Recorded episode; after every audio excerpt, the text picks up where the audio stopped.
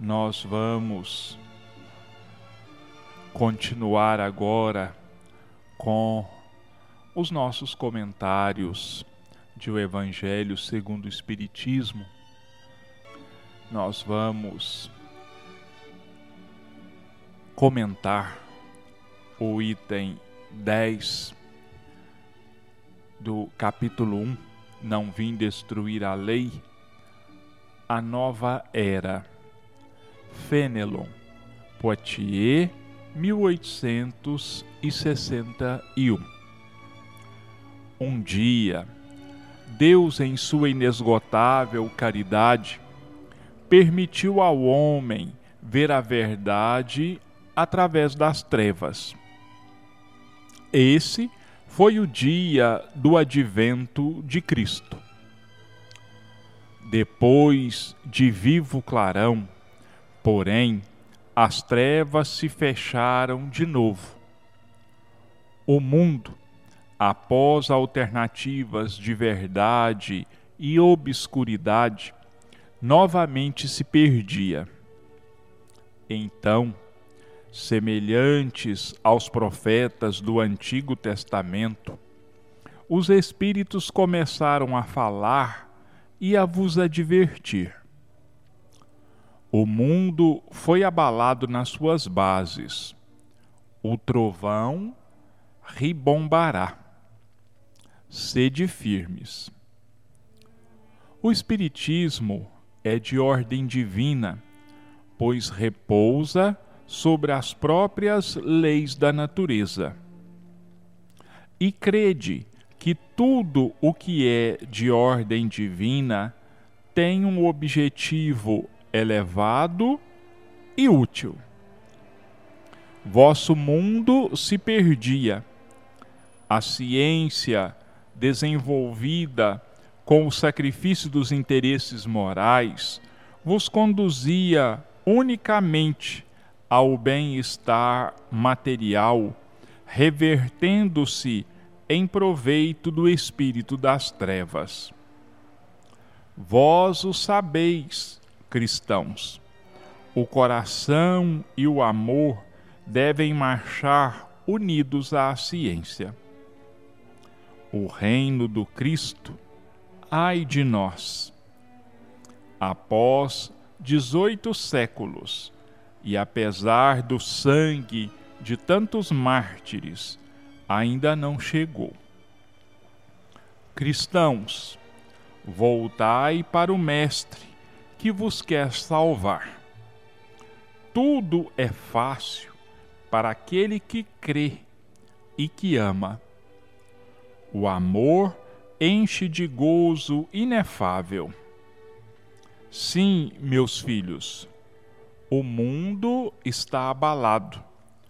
Os bons espíritos vô-lo dizem sempre. Curvai-vos sob o sopro precursor da tempestade, para não serdes derrubados.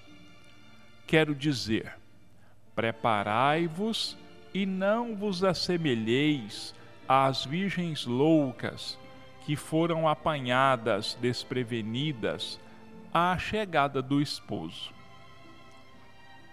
A revolução que se prepara é mais moral do que material. Os grandes espíritos, mensageiros divinos, insuflam a fé para que todos vós, obreiros esclarecidos e ardentes, façais ouvir vossa humilde voz.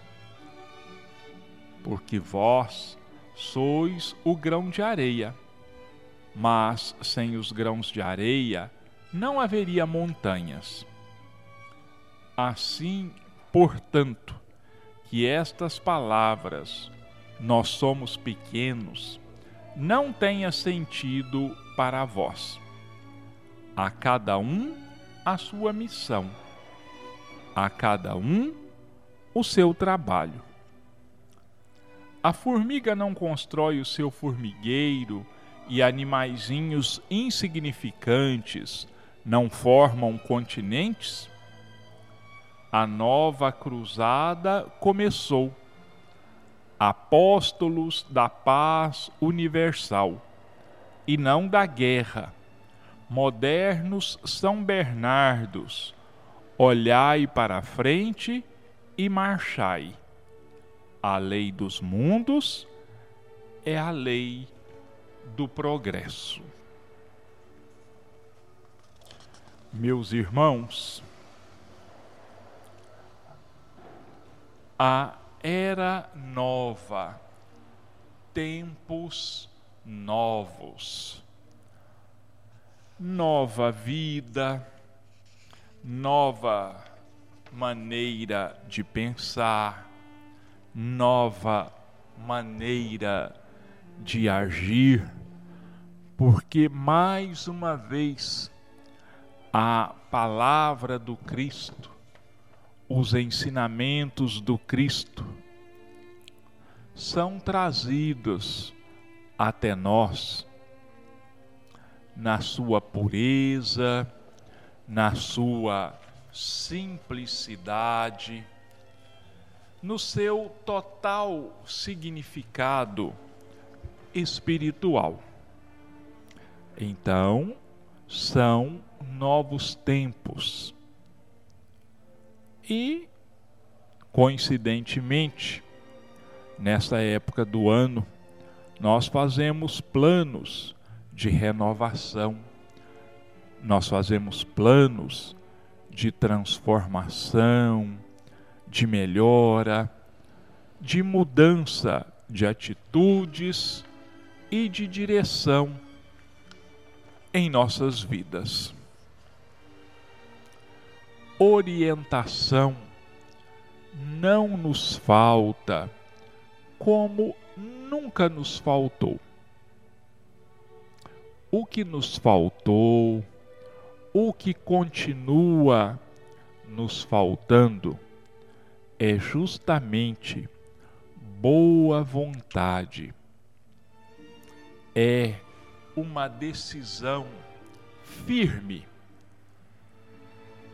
de mudarmos. Nós queremos que o mundo, que o mundo mude, que ele se transforme, que ele melhore. Isso realmente acontece e vai continuar acontecendo. Mas uma coisa que nós devemos jamais nos esquecermos é que o mundo muda, melhora, progride, se transforma à medida que nós, individualmente, cada um, vá se mudando, se transformando, se melhorando É assim que as coisas acontecem. Se nós acendermos a nossa luz interior, nós seremos uma vela que seja, mas seremos uma vela que vai contribuir para que haja uma maior claridade, uma maior luminosidade. E essa luminosidade vai clarear o nosso caminho, como vai clarear, ajudar a clarear o caminho daqueles que estão ao nosso lado que andam conosco, que buscam, que procuram alcançar os mesmos objetivos que nós buscamos. Agora, o que nós não podemos nos esquecer jamais é que a luz maior, aquela da qual deriva, se origina a nossa luz interior, é tão somente uma. Chama-se Jesus Cristo. Como bem disse João Evangelista num dos versículos do seu evangelho, se referindo a Jesus, ele diz: Ele foi ou ele é a luz do mundo. A luz se fez entre nós e a treva não a conheceu. E infelizmente, meus irmãos, nós ainda, apesar da luz se fazer entre nós, nós temos uma grande preferência pela treva.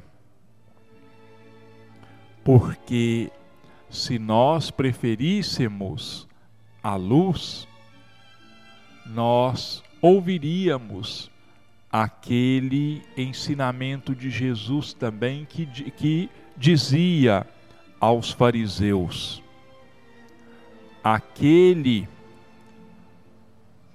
que é de Deus, aquele que acredita em Deus, ouve a minha voz e pratica os meus mandamentos.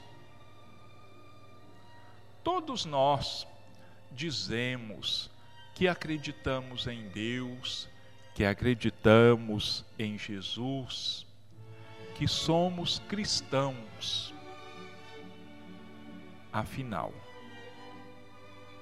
mas se nós buscarmos uma autoanálise, se nós buscarmos, se nós sairmos de nós num exercício de autoanálise, nós buscássemos sairmos de nós mesmos e nos observássemos como numa tela de cinema, de frente a um espelho, e se nós observássemos as nossas atitudes, as nossas ações, o nosso comportamento, as nossas relações e reações diante do próximo, dos nossos familiares, diante da sociedade como um todo, será que nós, se fôssemos realmente honestos e imparciais, será que nós continuaríamos a nos denominarmos filhos de Deus, a nos denominarmos de cristãos? É preciso que a gente se examine profundamente e nós vamos perceber que nós deixamos muito a desejar. Nós realmente somos cristãos apenas de nome.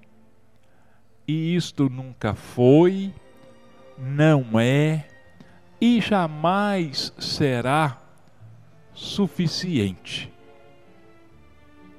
Ser cristão exige de nós postura, atitude cristã. E para começar essa mudança de postura, nós deveríamos adotar de verdade aquele ensinamento de Jesus que diz assim: Os meus discípulos serão conhecidos por muito se amarem. Nós nos amamos uns aos outros ou nós fingimos amar-nos uns aos outros, objetivando alcançar alguma coisa junto ao nosso próximo que nos favoreça. Será que isso é, é amor verdadeiro ou isso é interesse? Será que nós temos perdoado-nos uns aos outros suficientemente? Será que nós temos feito aos outros exatamente aquilo que nós gostaríamos que o outro nos fizesse? Será que nós teríamos coragem de renunciar a umas tantas coisas em favor do nosso próximo? E quando eu digo aqui renunciar a umas tantas coisas, eu não estou dizendo renunciar a uma roupa usada, a um calçado usado, a um pacote de feijão, a um litro de óleo, a alguns trocados. Não é isso. Será que nós estamos dispostos a renunciar ao nosso egoísmo, ao nosso orgulho, a nossa vaidade, prepotência, intolerância e tantas e tantas outras coisas.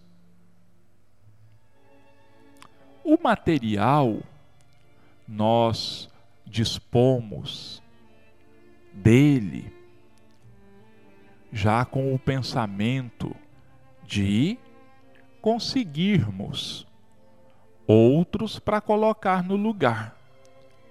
Quando nós damos um sapato usado, uma roupa usada, qual é quase sempre a nossa, o nosso próximo ato, o nosso próximo passo? Comprar algo novo para colocarmos no lugar daquilo que nós doamos. Na verdade, meus irmãos, inconscientemente, nós simplesmente criamos um espaço na nossa gaveta, no nosso guarda-roupa, no nosso armário de calçados, para colocarmos ou recolocarmos um objeto apenas que novo, que nos agrada mais aos olhos, que satisfaz a nossa vaidade, que muitas vezes nós queremos usar para que possamos nos sobressair junto àqueles que nos rodeiam. Mas a transformação interior, essa dá trabalho, essa exige suor, exige lágrimas. Não vou dizer que exija sangue, porque esse tempo já passou mas exige de nós um compromisso verdadeiramente cristão. E eu torno a repetir, meus irmãos. O mundo só muda com a nossa mudança. A mudança do mundo é uma consequência da nossa própria transformação. E essa transformação ela só virá com a nossa evangelização interior. E quando eu digo evangelização interior, eu não quero dizer aqui apenas que nós devamos nos filiar a uma denominação religiosa, seja ela qual for. Não. Sermos religiosos apenas de frequentar os cultos da nossa religião e falando mais particularmente agora aos nossos irmãos espíritas. Ser espírita não é simplesmente ir ao centro espírita duas, três vezes por semana, se assentar nos bancos, ouvir o Evangelho de cabeça baixa, em silêncio, tomarmos o passe, a água fluidificada. E quando saímos porta fora do centro, nós retomamos a nossa postura costumeira. Antes da gente entrar no centro, a gente despe a nossa capa de lobo e veste uma capa de ovelha e a mantemos nos ombros durante uma hora, uma hora e vinte mais ou menos que nós permanecemos no nosso culto espírita. Saindo dali, nós nos vestimos novamente de lobos. Isso, meus irmãos, é uma grande hipocrisia da nossa parte. Se nós pensamos que estamos enganando a Deus e a Jesus com essa postura, os grandes e os verdadeiramente enganados e tapeados somos nós. Então vamos aproveitar o novo tempo. Vamos aproveitar essa dádiva de Deus para cada um de nós, com 365 dias, multiplicados por 24 horas, por mais 60 minutos, por mais 60 segundos, e nós vamos ver que é muito tempo. São infinitas oportunidades que nós ganhamos para darmos um passo a mais em direção a esse mesmo Deus e a esse mesmo Jesus.